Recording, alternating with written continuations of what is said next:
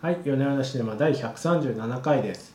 このポッドキャストは映画好きの夫婦が週末に見た映画について語り合う番組です。今日のテーマは、プライベートライフです。長い間不妊治療を試みてきた40代の夫婦、選択肢が狭まっていく中、居候をしに来た義理の姪が協力を申し出る。彼女は夫婦の最後の砦となるかというお話です。インディペンデント・スピリット賞ではタマラジャンタマラ・ジェンキンスの監督賞及び脚本賞を含む3部門でノミネートされています。大体いつも噛んでますね。んタマ何がですか？タマラ・ジェンキンスタマラ・ジェンキンス。っていい監督さん。タマラ・ジェンキンス。女性なんですよね。あそうです女性の監督さんで、まあ、女優もやってらっしゃる方なんですけどもはい日本で公開されている映画だと「マイ・ライフ・マイ・ファミリー」という映画が、あ、やはり家族ものなんですね。はい、ありますね。はい、あそうなんですね。これも、うーん、これも家族もの、家族ものといえねば家族ものですけどで。すねこの映画ネットフリックスの映画で2018年の映画なんですけども、まあ、たまたまですねあの今週特に新作で見たいのないねって言ってネットフリックスで探していましてでたまたまこれいいんじゃないかっていうことで見てみた映画です。でうんあまりにもですね情報が少なくて、ねこれといって喋ることないんですけれどもはい結構いい映画でしたこれ。そうですね。事前情報なく見たんですけど、これ当たりですね。これね良作でしたよね、いやうんだからネットフリックスにはまだまだこういうね埋もれている作品があるんかもなとす思って。いや本当ネットフリックス素晴らしいですよ。なんかやっぱり不妊治療っていう極めてデリケートな問題に、ここまで真正面から、うん。ね問題をここまで真正面から描き切ったものって珍しいですよね。あ初めて見ましたここまで。うん。不妊治療の治療過程とかね。うん、細かく見せてるものって見たことなかったのでそうですね。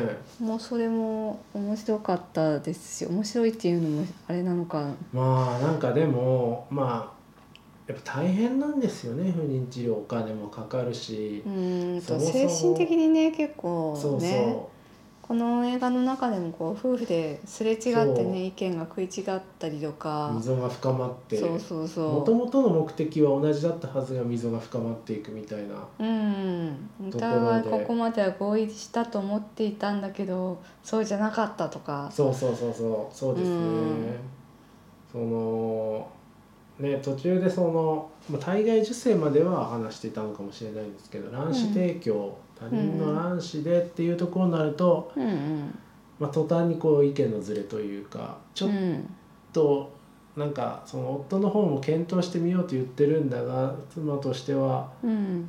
なんかもう自分がこ蚊帳の外に置かれてるみたいなので怒っちゃうんですようね。そうそう。あのはい。辺の、なんかもう見ててヒリヒリしますよね。うーんとかね。うん、ううん、実は旦那さんの方がまあ無精子そうですね。無で精子だったっていうようみたいな、うんうんうん、話とかな出て抗がんからきて精子を抜く手術をするとなんかもうもう超痛そうですよねですね。はい。大体においていきなりこう注射のシーン。あそうですね。いきなり冒頭から注射のシーンでしたからね。うん。なんかその辺も全く知らなくてそうかこういう苦労をしてみんなそうですね。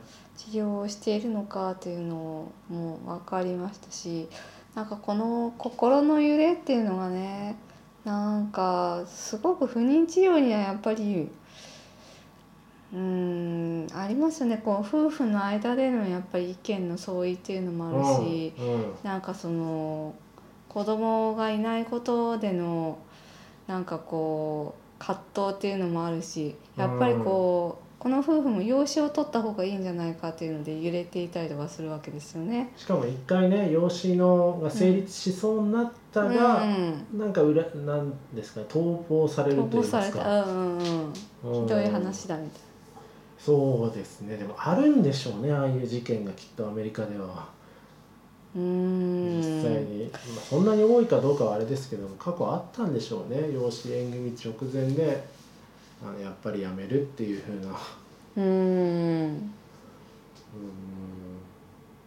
確かにね。そうでしょうね。と思いましたね。結構でも養子の目はやっぱり日本よりもカジュアルだなっていう感じはありますよね。ね。うんうん、まあいきなり当事者同士がね連絡取り合ってみたいなのでね。日本だとないんで絶対こそう第三者が入ってそうですね、やるんですけど、はあはなんかそこまでだったら柔道とか加工作で結構あると思うんですけど、その不妊治療も絡めたあうん。っていうのもね。その夫婦側の子供を持つ夫婦側の視点をここまで細かく描くのってかなり珍しいですね。珍しくてなんかその心の機微っていうのすごくよく描かれていてびっくりしましたよね。だからとてもいい映画だなってそう思ってですね。その治療中にこうあの待合室の微妙な空気とかですねあの医者がですね医者？あの医者？医者がこう治療しながらちょっとこうプログレス期みたいな いうとこあるじゃないですか。そういう細かい小ネタとかがね なんかリアルだなって思って。若干こうねちょっとちょっとやりすぎ感はありましたけど医者のプログレ好きは、でも、はい。なんかああいうちょっとなんかこう空気読めない感じの医者っていうのがいるんでしょうね。うんいるんでしょうね。まあね。まあ、腕はいいんだが非常にこう患者に寄り添ってない。そうでしょうもう俺ねに任しとけみたいな感じ。なんかこのあの微妙なズレ感がすごいですよね。なそうなんですよね。でこの映画こうテーマが極めてデリケートなものを扱ってるが全体としてはこう笑いがある全体でそうですね。コミカルな感じの、滑稽なはい。滑稽な仕上がりになってて。なっていて。うんうん。すごく上手だなって思いました。そういうこう姪に頼む時にうん。夫婦がこうちょっと今言う時じゃないかみたいに目配せし合ったりとかするんだけど、うん。全然伝わらないとかですね。こう姪っ子が逆にお母さんにその感謝祭で感謝することっていう題で立ち上がってですねいきなり言っちゃうみたいな。そうですね。卵子提供するみたいなのをいきなり言ってお母さんの怒りを買うっていうくだりとかですねすごく上手だなって思いましたね。そのメイクからすると完全にいいことをしてるって、みんなから褒められると信じて疑ってない。ないっていう感じなんですけど、はい、まあ母親の親からは「何言ってんだ」みたいなね。母親の気持ちを分かっていないと。うん、っていうふうにこうすごくまあ難しい問題だからこそなんかやっぱりそれぞれが受け取る反応っていうのが違ってそのあたりをすごく上手にドラマにしているなと思います。はい、まあ相手の気持ちは分からないっていうのがいろんなところで出てきます、ま あ相手の気持ち。娘は母の気持ちは分からないし母ははあ娘の気持ちは分からないし。はい。夫は妻の気持ちも分かったようだ分かってないような。うんうん。そうですね。うんでなんかこう、うん、最後にこう夫がですねこうほっとしたっていうんですよねベッドの上でこう。そのまああらゆる不妊治療を試したがもううん。諦めようという、ことになって。諦めた方がいいんじゃないかみたいなことを医者が言われたんですかね、あれはね。あ医者が言われたっていうかまあ、うん、これでもうおしまいにしようって、まあそのね姪っ子に卵子提供もしてもらってうんたんだけど、うまくいかなかったから言って、うんうんうんうんでまあその時にあの、うん、ようやくこれで自分の人生を取り戻せるっていうふうにそうです言ったんですよね。ね。はい、そうですね。あの辺も、あの辺りのこうヒリヒリ感すごいですね。うん、この辺なんかねすごくそうだよなってこうなとにかくね何とか活っていうのは良くないってことですよきっとん？妊活とか、まあ、うん、なんか就活とかまあ、そうそうそう。そんまあな感じですよね。あれですよね。もうよくだなんだんなんかこうそれが幸せになるための手段のはずだったのに手段が目的になっちゃうみたいな感じで。んかやってる人たちを責めるつもりは全くないんですけど、まあ、そうなりやすいポイントだっていう難しさなんでしょうね。うん。うん、そうそう。なんでしょうねって。うーん、いやそもそもはね2人の楽しい家庭みたいな共通の幸せ像だったが、だんだんそのね途中でそこにあまりにうんうなんんか、まあ、エネルギーを割いてしまうというか、うんうんいやでもこの映画ひすごいある意味ひどいセリフだなと思ったのはあの、うん。おばさん、うん。おばさん親戚がこうあの二人はもう認不妊治療ジャンキーなのよ。不妊治療中毒なのよ、みたいなこと言うじゃないですか。うんなんかすごいですよねああいうのも。こう周りからこういうふうに見る人もいるんだなっていうのの象徴としてのあのあのキャラ。うん。あほんでまあ彼女は子供もいるからねそう。そっていうう。そうそう。全くこうデリカシーのない感じの、そうですね。共感がうんないされてないないですよね、まあ、彼女なりの正義感があるんですよねその自負とねうこんうあるべき、まあ。べき論があるって感じがしますね。そうですね。まあ一回ねそのこの夫婦も養子を取ろうとしてうまくいかなかったっていう。主人公の方の夫はい、ですね。そうそうそうそう。はい、っていうのがあったんで養子取るんじゃなかったのかみたいなのはありましたよね。うん。うん。うん。うん。という感じで今回は。うん。難しい題材でしたがとてもあのいいドラマだったので、ね。ぜひ見ていただきたいなと思いました。ラストのねこのラスト素晴らしい。も素晴らしいです。素。晴らしい。ラストちょっとネタバレになるんでまあ言わないですけどもあの 状況だけ言うとまあ普通ここで音エンドロールで音楽かかりそうなところで無音なんですよねそうそうそう。無音ね。で間があるんですよね、はい、ずっとこう二人がね待ってる様子っていうのを無音で流すっていうところなんですけど。素晴らしいですねあの無音感は、うん、そのねこの2人のねドキドキそうですね。とか半ばまあ一回逃げられたこともあるので、うん。今回もダメかもしれないっていそうう不安とかねそうそうそう。希望と不安と。みたいなそうそれが入り混じった感じの表情であの手を握り合っているっていうところで終わるんですけどなんかそれがすごくねねいいいいなって思いましたよね。うん。このね夫婦の絆も感じるし未来への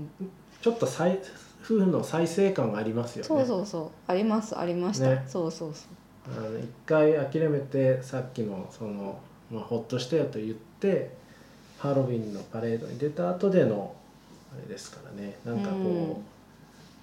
一度壊れてまた再生したみ再生するかなみたいな。うあそういうあ確かにハロウィンのところも上手ですね。ハロウィンもその今2回目で変わってるわけじゃなくて最初はこうまたこう子供が欲しいってずっと思ってるのに子供たちが来るハロウィンの時にキャンディーを用意してないんですよね。もうなんかすごくこう近視眼的になっちそうなゃってそうそうそうるわけですよ。そうそうあなるほどねだから子供が欲しいんだけど子供が来たらもうキャンディーも用意せず、うんまあ追っ払ってしまいましたうん、そうそうそう。イルスをするっていう。そうそう子供は諦めた後だからこそ子供たちが来たらちゃんとなんかちょっとおどけてね、マスクをかぶうって、ん、子供たちてを喜ばせようという、うん。ちょっとこう視野が広がったわけですよね。なるほど言われてみるとそうですね、うん、そうですね。なんか彼ら自身の成長物語そう成長成長物語です。よ。素晴らしいじゃないですか。うん、うんいやでもなんかあの細かい演出でもうまいなと思ったのがその、うん養子の電話がかかってきた時のスクリプトっていうのが前半の方で出てくるんですよ、ね。出てくる。でそれでこすごいなと思ったう。もうもうパーフェクトタイム It's perfect time でこれ今かん最高にちょうどいい時間よって言いましょうって最で最初はこうぎこちなくそれを言ってるんですけど後半2回目に出てくる時はそれをさらっと言っててうん、で見てる方はおあれかっていうのを思い出すっていううん、うまいなと思いましたよ。うん、確かに何の電話なのかすぐわかりますから。うん。うん、うん、そうそうそうそうなんですよ。気が利いてますね。うん、うん。いやーねまあなんかアメリカとやっぱり日本では違うなって思ったのはその卵子提供とかがすごくカジュアルに行われてるっていうことですよね。うこう若い女の子のバイトみたいな感覚で行われてんだなっていう卵子を提供して何かの資金にした、し何ですかあの映画のね資金にしたみたいなね、あれすごいですね。はい、話ありましたし、うん。うん、この辺はちょっとやっぱりアメリカの方が進んでる感はありました。まあもうまあまあそうですね。進んでるという表現でいいかは分かんないですけどまあそうかもしれないですね。うん。うんですね。ちなみにあの主演の男性の方はあれはサイドウェイにあそうそうそう。出てくるあのおじさんですよね。ねはいそうです。あのおじさんはいいですね。い何やらせても何 やらせても名脇役、そうまあ、今回主役ですけどね。そうまあ名演です。まあななんですかねこうん？なんかちょっとダメなんだけどいいやつみたいな。いいやつなんだけどダメなやつみたいな、そうですね。絶絶妙な小物感があります。絶妙ですね、はい。彼じゃないと出せない。かでも海外で言うと何でもあの味わいになるのかもしれない。で すぴったりですね、はいですね。うん。あの奥さんの方は何かに出てる人なんですか？奥さんの方はですねキャスリン・ハーンっていう女優さんなんですけどバッドママシリーズっていうのに出てますね。私の知っているやつだと、テレビシリーズ？てあれテレビなのかな？でもん。それもバッドママシリーズも Netflix なのか？映画なんじゃないのかうーん。彼女も絶妙に良かったですよね。なよかったです。今回、ねえ。とっても良かったですよね。うん。パンツを履かずに風呂を掃除してる時は何なんだこれ。思いましたけど。あれね良かったです。でもあれこそがリアルだなとそう思って。そうだそうだね。もう。うん、なんだかすごいすごいですよね。すごいと思いましたね。こそうですね。確かにな。この人は一体何の？もうバッドママシリーズはやっぱ映画でしたね。うん。あそうなんですね。あまあコメディ映画のあの、はい、脇役とかでちょいちょい出ていらっしゃる感じですかね。絶妙にこう繊細なんだけど神経質でちょっと線を踏み外すとややこしいみたいな感じが出てていいいいですよね。そうですね。とってもね。とっても良かった。いい。いやなので配役もとても素晴らしかったです。うん。あの姪っ子のににセイディセイディセイディでしたっけ？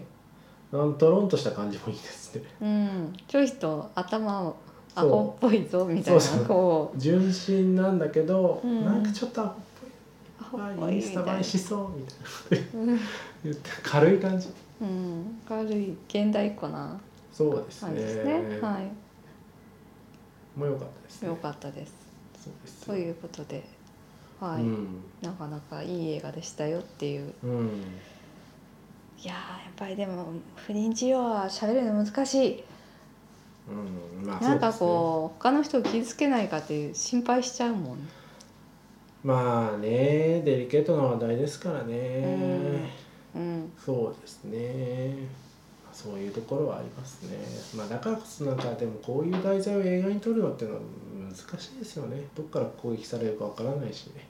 作り手としても結構気を使う題材かもしれないですね。題材だろうなとは思いますね。うんうんうんうんねえでも日本でもこういうドラマができてほしいですね。不妊治療について。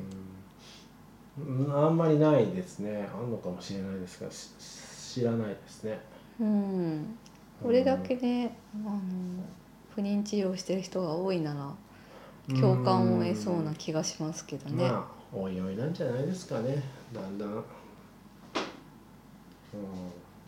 だんだん。だんだん出てくるんじゃないですかそういうのも、うん。うん、なかなかなかなかこうそのき受け手にとってこう意見の議論になりそうなものっていうのは作り手もなかなか踏み出せないっていうのが、まあ、今かもしれないんで。